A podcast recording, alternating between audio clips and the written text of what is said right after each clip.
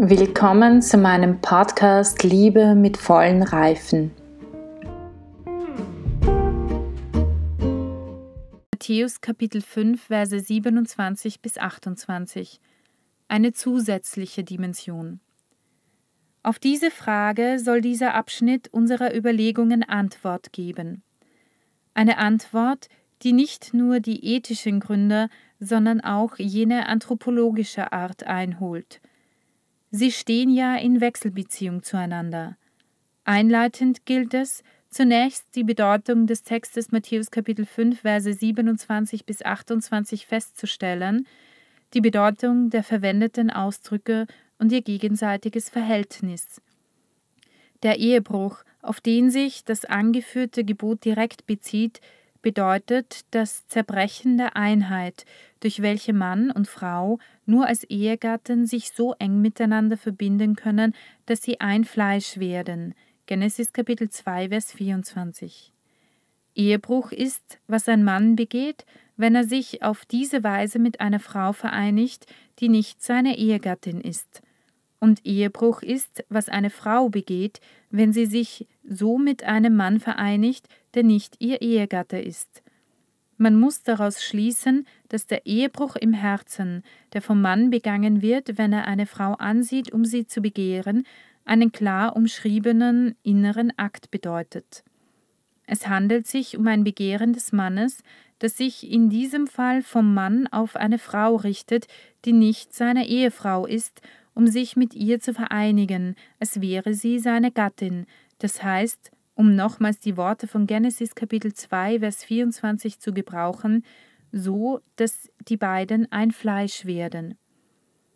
Dieses Begehren als innerer Akt findet seinen Ausdruck im Sehen, das heißt im begehrlichen Blick, wie im Fall von David und Bathseba, um ein Beispiel aus der Bibel anzuführen. Vergleiche 2. Samuel Kapitel 11, Vers 2.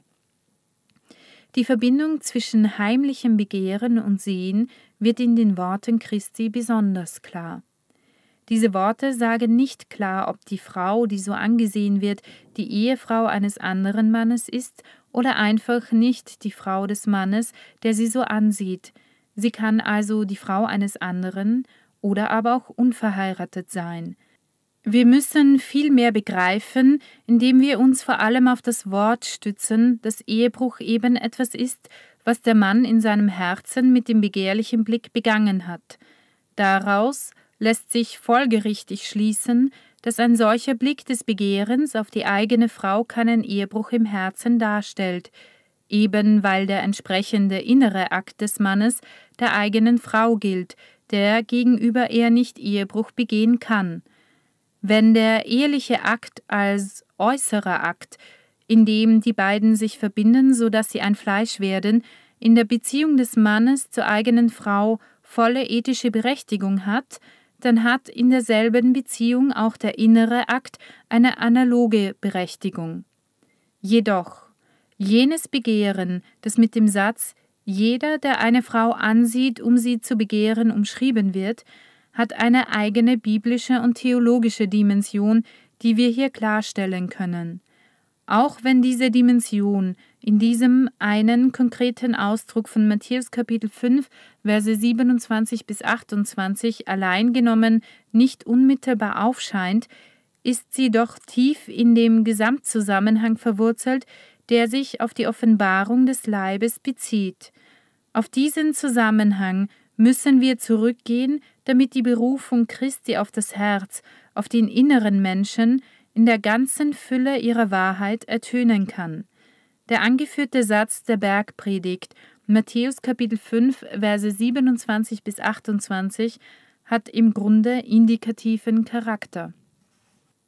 Dass Christus sich direkt an den Mann als den wendet, der eine Frau ansieht, um sie zu begehren, soll nicht heißen, dass seine Worte in ihrer ethischen Bedeutung nicht ebenso der Frau gelten.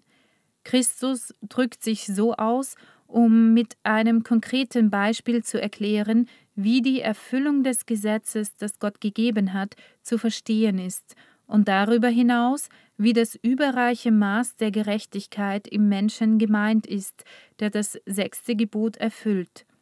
Christus bezweckt mit seiner Rede, dass wir nicht bei dem Beispiel als solchem stehen bleiben, sondern auch in dem vollen ethischen und anthropologischen Sinn des Gesagten eindringen. Wenn der Satz indikativen Charakter hat, so heißt das, dass wir auf seinen Spuren zur Erfassung der allgemeinen Wahrheit über den geschichtlichen Menschen gelangen können, die auch für die Theologie des Leibes Gültigkeit besitzt. Ziel unserer weiteren Überlegungen wird es sein, dieser Wahrheit näher zu kommen. Ich möchte euch in der nächsten Folge ein bisschen ein paar Gedanken, die ich mir gedacht habe, dazu mitteilen. Und ich würde mich auch sehr freuen, es gibt die Möglichkeit, eine Voice Message zu schicken oder mir auch eine Nachricht zu schreiben und einfach eure Fragen, eure Anregungen, die ihr vielleicht habt, mir zu senden, mir auch zu stellen. Ich werde dann, soweit ich kann, darauf eingehen. Ich bitte euch einfach, äh, ja, ich würde mich sehr, sehr freuen, wenn ihr euch melden würdet und äh, wenn ihr Fragen habt, diese auch zu stellen, auch gerne Anregungen ähm, oder Dinge, die ihr nicht versteht. Das könnt ihr mir alles sehr, sehr gerne ähm, stellen und ich würde mich irrsinnig freuen, wenn ihr dieses Angebot annimmt.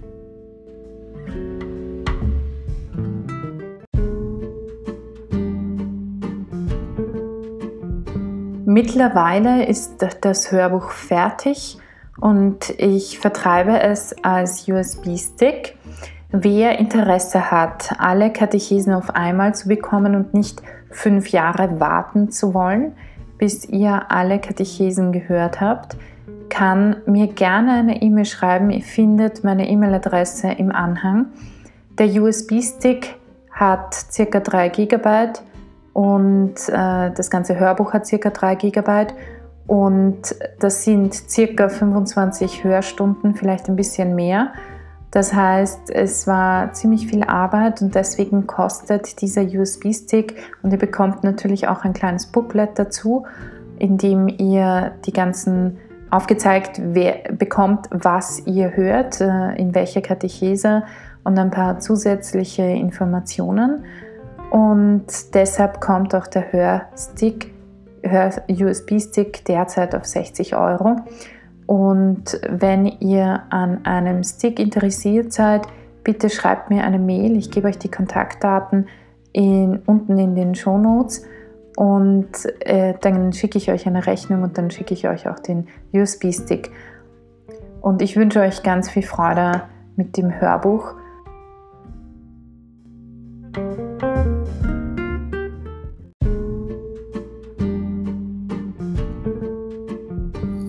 Damit wünsche ich euch heute noch einen wunderschönen Tag.